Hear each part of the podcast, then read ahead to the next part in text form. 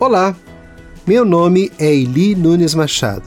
Sou pastor e psicólogo e eu tenho uma dica para o seu casamento. O tema de hoje: O Poder da Unidade, Parte 2. No programa passado, vimos que não é bom haver concorrência ou disputa entre um casal. É necessário unir e não dividir para alcançar um objetivo. Em atendimentos com casais, percebo que grande parte deles tem a ideia de que é cada um por si. Não existe o conceito de nosso, nossa, é sempre meu, minha, e isso gera muitos conflitos, aumentando ainda mais o individualismo e a ambição no coração de cada um deles. Cada um busca o seu próprio interesse e não percebem o quanto estão distantes um do outro. Cada um tem suas próprias contas, seus alvos pessoais, não dividem seus sonhos e projetos como casal. Não há abertura para somar as forças, para ajudar um ao outro. Falta comunicação.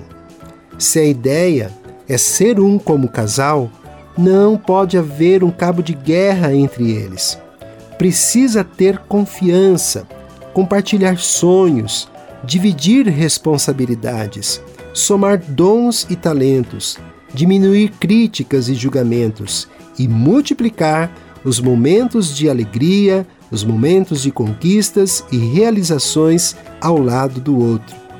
O fato é que, se não houver unidade, o casamento não chegará a lugar algum e restará apenas um sentimento de frustração, de decepção em ambas as partes. Sendo assim, gostaria de deixar algumas dicas importantes para a sua reflexão. Primeiro, revejam os termos da aliança que vocês se comprometeram no dia do seu casamento. Segundo, sejam humildes e, se for necessário, renegociem o contrato conjugal na parte que for possível a ambos. E terceiro, busque ajuda em aconselhamento pastoral e, se necessário, faça terapia de casal. Pense nisso. Espero você no próximo programa. Permaneçam abençoados você que me ouve e toda a sua família. Gente grande cuidando de gente pequena.